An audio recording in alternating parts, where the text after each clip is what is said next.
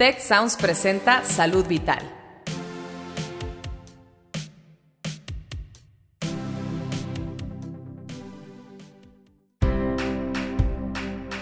Esto es Salud Vital. Yo soy Fernando Castilleja. Y yo soy Marcela Toscano. Y aquí comienza tu ruta de bienestar.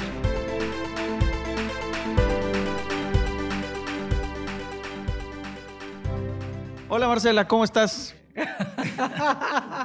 ¿Cómo estás tú, Fer? De nuevo aquí en Salud Vital y vamos a hablar de un tema bien interesante hoy, Marcela. Este tema nos da como para haber hecho como cientos de programas, así que a ver si nos convencemos a nuestro invitado de que nos, nos visite más. ¿Te ha sucedido, Marce, que llegan contigo a la oficina y te dicen, ¿sabes qué, Marcela? Es que esta es la, la dieta que le dieron a mi comadre y se puso super fit, bajó la grasa, se puso bien musculosa y ahora está corriendo maratones. ¿Cómo ves? ¿La puedo hacer? Mira, ojalá que solo fuera eso. Me pasa muchísimas veces, pero lo peor es que luego la hacen y están como, como pollo espinado así a los dos días caminando que no pueden ni, ni sentarse a ir al baño porque están súper lastimados y no quieren volver a saber ni del ejercicio ni de las dietas como por un año.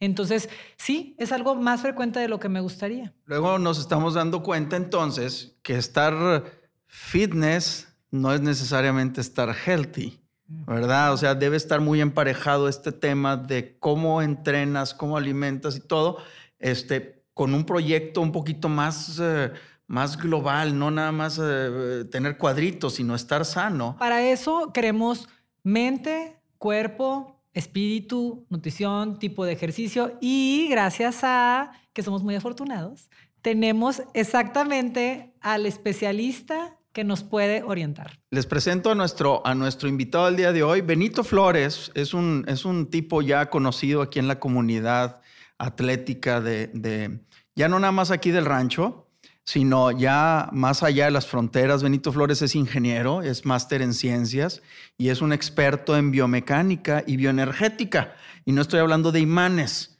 sino estoy hablando de cómo el cuerpo consume los nutrientes y cómo los convierte en una acción que puedes utilizar para lo que quieras. Y en este momento estamos hablando acerca de cómo estar bien, acerca del deporte, del entrenamiento, del desempeño biofísico y, un poco entender cuál es el lado oscuro del fitness, que es donde cae mucha gente.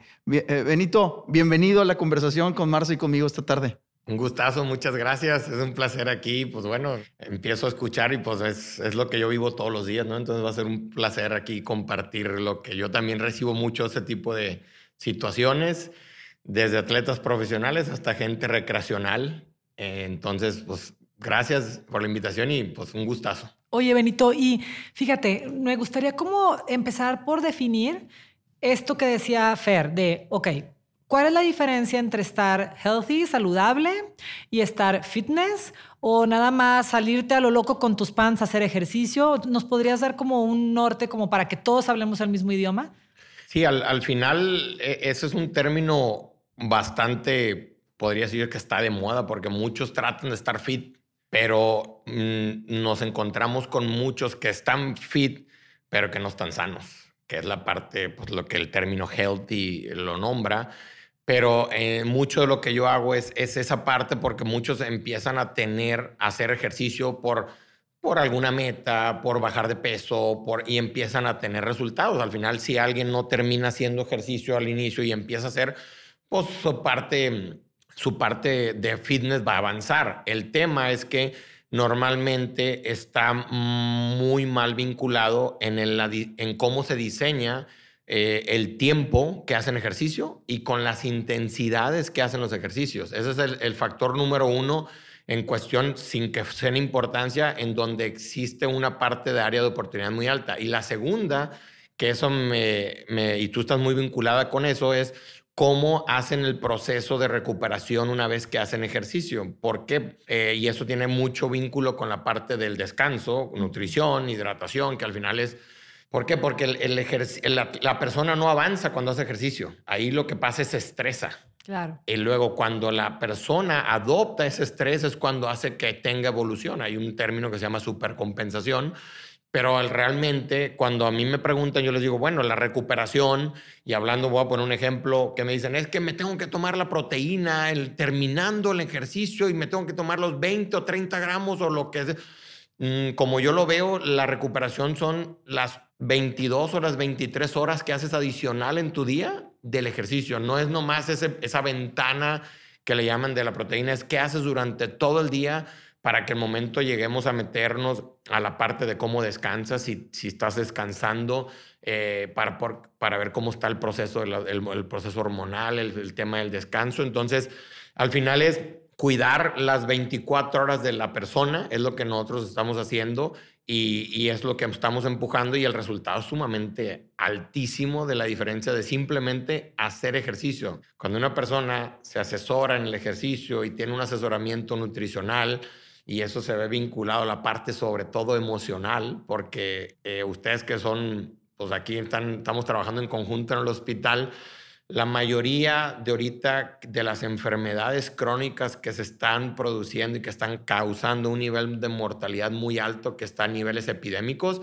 vienen dados por la parte vinculadas con la falta de ejercicio, malas nutriciones y sobre todo causados emocionalmente. Claro. Y entonces podríamos decir que de entrada hay diferencias entre hacer ejercicio y entrenar. O sea, hacer ejercicio es, bueno, moverse, hacer ejercicio y entrenar tiene como una estructura en la que estás buscando cierto avance. Digo, les hago esta este como pequeña nota porque tal vez ustedes que nos están escuchando a lo mejor dicen, híjole, pues a lo mejor esto no es tanto para mí. Yo la verdad es que jamás muevo un dedo y a lo mejor apenas me estoy animando a caminar en el parque. Camine en el parque, señor o señora. Eh, una vez que ya esté quitándose esa polilla, ya un poquito más cómodo con el ejercicio, entonces hay que buscar progresión y avance, que es donde estamos buscando esta estructura que, que, nos, que nos estás planteando. Es cuánto gastas de calorías, qué tipo de nutrientes necesitas, qué descanso, etcétera. Más, no se, no se desanimen de hacer ejercicio nada más porque a lo mejor ahorita no puedan ser tan estructurados, ¿verdad? Aquí hay un punto importante y tiene que ver con el inicio del ejercicio. Si bien es, es conveniente que cualquier persona se active, se ponga el tenis y se pongan los tenis y, y vámonos a caminar, sí es importante tener una evaluación. Luego también eh, queriendo seguir las modas, tenemos gente que no se prepara apropiadamente para la actividad física, cualquier nivel de actividad física que ésta sea, y empieza con problemas, desde los leves, donde empiezan a doler las coyunturas, hasta los graves, como nos ha sucedido ahora que, seguimos a la gente del maratón Powerade Monterrey, este, hemos tenido la experiencia de casos donde la gente eh, se lesiona o se infarta porque venían subentrenados. Entonces, sí hay que hacernos una evaluación y yo creo que eso es parte de lo que Benito está haciendo. O sea, yo tenía esta pregunta a propósito de este punto. Es esto que estamos haciendo de evaluaciones energéticas y biomecánicas, ¿es exclusivo de los atletas de alto rendimiento? ¿O don Juanito y doña Panchita pueden venir a hacerse una evaluación también este, contigo o con quien sea? El punto es que se la hagan. Sí, no, al final esto aplica para todo tipo de personas, porque al final es ciencia que aplicada a la salud y a la salud puede ser una persona recreacional o un atleta de alto rendimiento como cualquier ciclista, triatleta, jugador de soccer o cualquier tipo. Al final, lo que ahorita la ciencia nos marca es algo muy padre porque es al momento que cuando diagnosticamos en dónde está, si va a ser iniciación de ejercicio, es al final es pues ahorita ya tenemos dos, mm, dos, marcadores o dos métricos que medimos cuál es la capacidad de soportar estrés de esa persona. Entonces, el tema es hacerla que avance y que sea capaz de soportar más estrés. Y esa es la parte linda, porque a veces el estrés viene de la parte física y hay estrés emocional. Entonces, ahí tiene mucho que ver lo que hemos hablado, porque eh, medimos el estrés físico y medimos el estímulo del estrés que viene de la parte no física. Entonces, y eso aplica para doña Juanita, don Panchito, porque algunos son padres de familia, otros tienen trabajo. Entonces, el tema es medir todo ese estrés y ver cómo la persona va evolucionando para que sea capaz de manejar mejor el estrés. Y eso viene de la parte, cuando a mí, si a mí me dijeran cuál sería el modelo ideal, pues al final es cómo manejar el estrés por medio de la psicología, cómo manejar la parte bioenergética del estrés por medio de la nutrición y por medio de la actividad física. Entonces, esas son eh, cuando tienes eso controlado, regularmente te vuelves fit y te vuelves healthy. El tema es que mucha gente que está ahorita afuera se viene y controla la parte física y dejan al lado mucho la parte nutricional y la parte psicológica, pero agregándole la parte física también, el error más grande es que no están bien diseñadas o administradas los tiempos y las intensidades en donde se trabajan con los sistemas de energía. Y esto de la parte, de la parte del estrés eh, psicológico, por, por ejemplo, me recuerda a un paciente que vi hace unos días que fíjate, es una persona que había estado corriendo maratones no sé, te puedo decir que 30 años de su vida, o sea, empezó muy joven porque no era grande, eh, corría dos maratones o tres maratones al año, o sea, se supone que le entiende bien al tema del entrenamiento, etcétera, pasó por un bache emocional, dejó un poco de entrenar tanto, empezó a, a descuidar su alimentación y sus hábitos con el alcohol, y en este punto que quiere retomar, su principal reto era su cabeza porque decía, yo hacía esto antes, era un nivel de exigencia tremendo, yo, yo podía correr tres maratones al año, ¿Cómo, ¿cómo es posible que ahorita no haga nada? Y entonces en ese nivel de exigencia psicológica, no podía reincorporarse al entrenamiento porque quería empezar de cero a 100. Por ejemplo, ¿cómo, ¿cómo manejas una persona como esa que definitivamente su área de oportunidad para empezar es trabajar con la cabeza y la exigencia? Sí, al final yo recibo mucho esa parte de personas que normalmente la cadena es, empiezan a, eh, se inician haciendo un ejercicio, van evolucionando, terminan bien eh, y avanzan, pero normalmente cuando empiezan a tener eh, problemas es porque no terminan haciendo la recuperación de, de, sustituir o reponer las fuentes de energía que están gastando y al final no terminan recuperando y adoptando el ejercicio que hicieron. Y la parte importante es que al otro día quieren volver a hacer ejercicio y si no se recuperaron bien ese día, al otro día no van a estar bien y empieza ahí también, y la siguiente escalafón es la parte emocional, porque luego se empiezan a estresar que sí tengo que hacer ejercicio y sí lo tengo que hacer, porque ¿por qué no puedo hacerlo? Y empieza a ver, pero mucho, mucho de los errores que yo veo en el mercado empiezan por la parte nutricional. ¿Por qué? Porque viene mucho vinculado con la vanidad. Vienen que quieren verse más bonitas y, y me encuentro a muchas chavas que inclusive hasta a veces se ven bonitas, pero están muy mal por dentro. Entonces,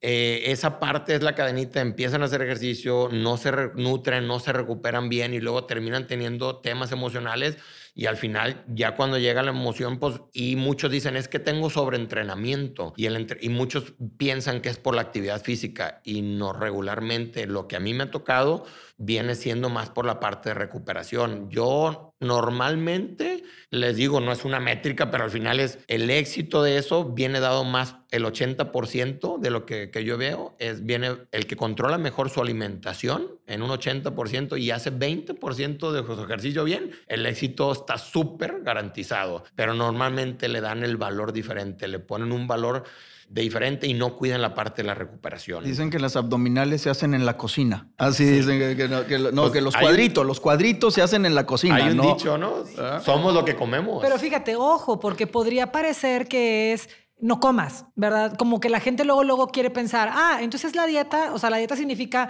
no comas y entrena. No, significa come adecuadamente. Ese es un tema súper importante porque, no sé, yo, por ejemplo, en la consulta, a la, la gente que veo más preocupada de no comer, sea carbohidratos o sea no comer en general o querer comer muy poco, desgraciadamente es la gente que más ejercicio hace. O sea, la gente de los gimnasios, a veces con la gente que más batallo para que quiera incorporarse en una dieta más equilibrada o más adecuada para su tipo de entrenamiento, porque tienen miedo de engordar. Dicen, oye, pues para eso entreno, luego me vas a dar de comer y así nunca se me va a notar, como si fuera lo mismo no comer contra estar saludable o tener un desarrollo muscular deseable. Sí, hay dos, hay dos patrones y hay mucha moda que al final está en el mercado allá afuera. Y sí hay una cantidad de áreas de oportunidad muy grande, pero también inclusive en las personas de alto rendimiento piensan mucho sobre eso y lo tratan de ejecutar. Y si yo les quisiera dar un mensaje, la gente que quiera hacer rendimiento de cualquier nivel, o sea, el rendimiento tiene que estar bien asociado con la buena nutrición para poder que tenga la energía disponible al momento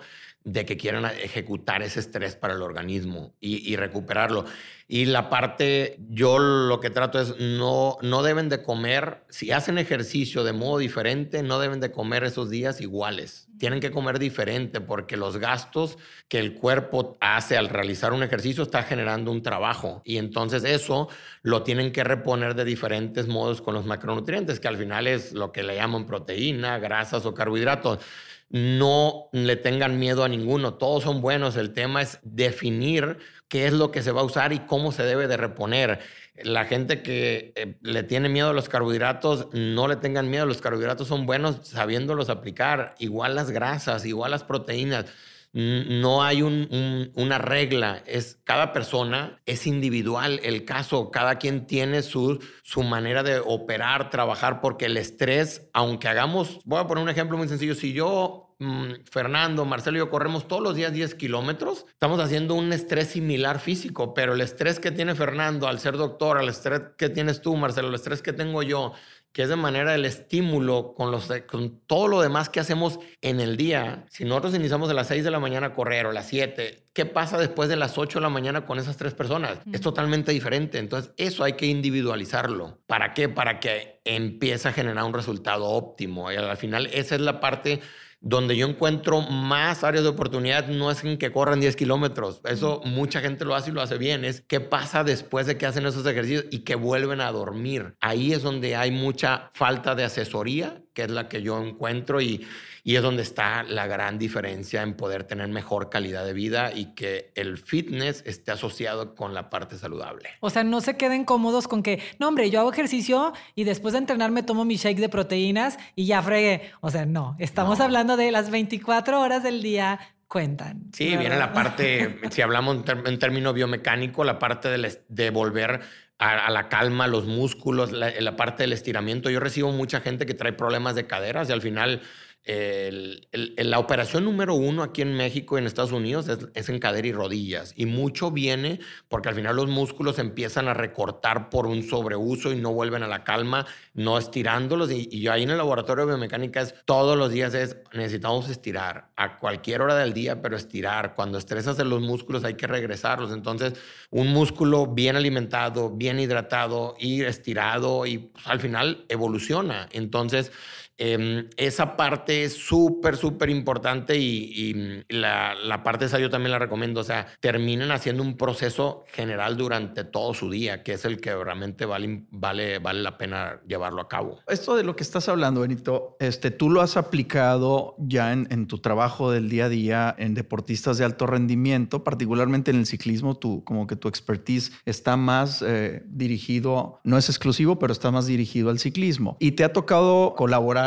con equipos de alto rendimiento, no nada más en México, sino de, Centro, Sudamérica, y actualmente estás muy activo en Europa, en España, en Alemania, en Inglaterra. ¿Cuál fue la característica o, cómo una raza genética como la latinoamericana es capaz de ganarle la Tour de France a los europeos. O sea, siempre hemos dicho que hay una genética que manda y que dice es el resultado. Recién ganó un colombiano. O sea, ¿qué hizo este colombiano con una genética colombiana, con una genética latinoamericana, que, le hizo ganar a cualquier cantidad de, ultradeportistas del resto del mundo en una prueba tan competitiva como la de la Tour de France? Sí, al, final ese chavo, eh, ahí me tocó ver los datos de la parte, pues al final de sus sistemas energéticos. Él, es un ejemplo de hacer las cosas en todo el día bien. O sea, él es un ejemplo y él tuvo una unas, pues al final, suerte y estar en el momento correcto y en el lugar correcto, porque él, compitió por Colombia, luego se fue a vivir a Italia y, después de Italia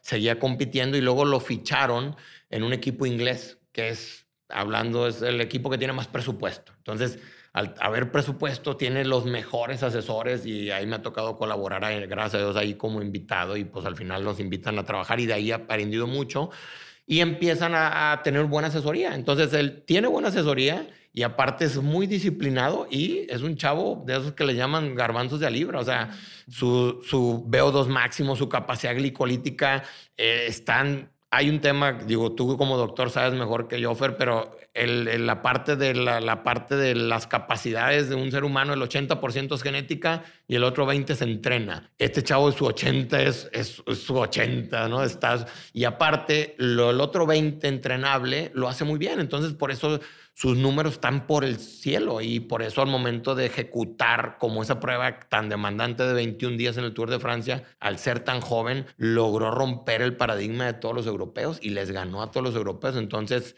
es un ejemplo de un sistema completo de buen asesoramiento y una buena ejecución de todas sus cosas. Un poco es lo que traes en la mochila y lo que haces con ella. Exacto. Ahora, lo importante aquí es que lo que hagas con ella sea lo, lo, lo correcto, lo asesorado, lo apropiado, queriendo aterrizar un poco como último tema el concepto de que alguien no necesita tampoco tener una cantidad extraordinaria de recursos, necesita tener una cantidad extraordinaria de orientación. Y esos recursos pueden ser inclusive eh, leer, estudiar y, leer algunas páginas que quizá pudieran tener algo de información.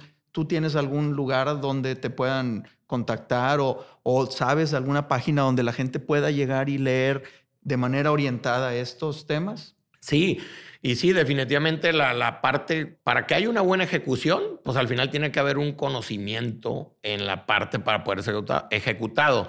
Una diferencia que yo sí encuentro mucho y al final yo lo, yo lo pregunto mucho es la diferencia entre una opinión y un fundamento, porque afuera se opina. La gente trata de opinar, pero no lo fundamenta y esa es la diferencia del conocimiento. Entonces, cuando ejecuten algo, eh, sobre todo háganlo basado en un argumento, en algo fundamentado por ciencia, porque hay mucho error en las opiniones de las personas que simplemente asesoran a veces. Entonces, hay páginas ahí, les puedo dar la parte del negocio que aquí en el Hospital Zambrano pueden visitarnos en el, en el Sports Science Center. También ahí en un correo les puedo compartir páginas o ahorita no las traigo por, por nombre, pero se las comparto por correo por, o en la siguiente sesión que, que si me llegan a invitar se las compartimos. Pero hay, tan, hay mucha, ahorita yo, yo estoy haciendo un reto porque hay mucha información en inglés muy buena, pero en español no hay tanto. Entonces, ahorita yo estoy en un proyecto en donde, oye, ¿cómo podemos llegar a que la parte latinoamericana le llegue ese nivel de calidad de información por medio de páginas que sean gratuitas o que llegue esa información y pues bueno, el proyecto aquí lo estamos haciendo en el hospital para que llegue eso a más gente. Padrísimo. ¿Y con qué idea te gustaría dejar a nuestra audiencia que seguramente se va a quedar con ganas de volverte a escuchar? Porque yo hasta me quedé con ganas de, de, preguntarte unos mitos y realidades de la alimentación del deportista que lo dejaremos para otra ocasión.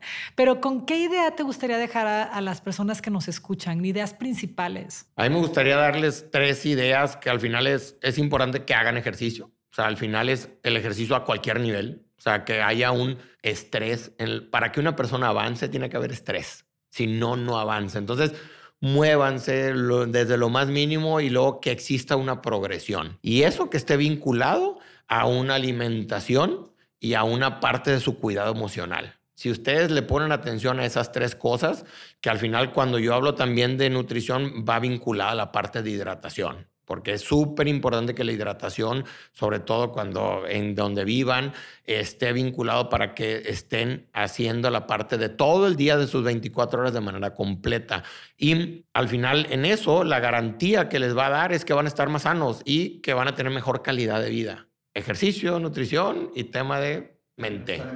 Muchísimas gracias, de verdad. Yo gocé esta charla. Gracias por acompañarnos y ojalá que sea la primera de muchas. Benito, gracias de nuevo por aceptar la invitación y, ojalá y te podamos escuchar muy pronto. Este, seguro que vamos a tener temas de qué platicar. No, hombre, gracias. Es un gustazo y pues bueno, disfruté mucho estos momentos aquí. Pues es un gustazo compartir y pues aquí estamos a la orden. Gracias a todos. Nos escuchamos en la siguiente. Nos escuchamos.